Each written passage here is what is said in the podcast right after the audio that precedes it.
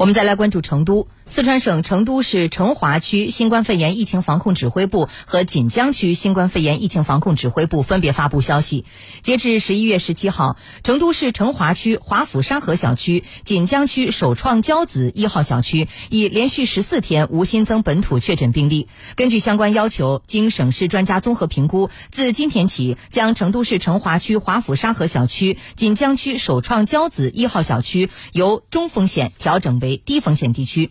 与上述两中风险区相关的风控区、管控区全部解除圈层管理。目前，成都还有一个高风险地区，九个中风险地区。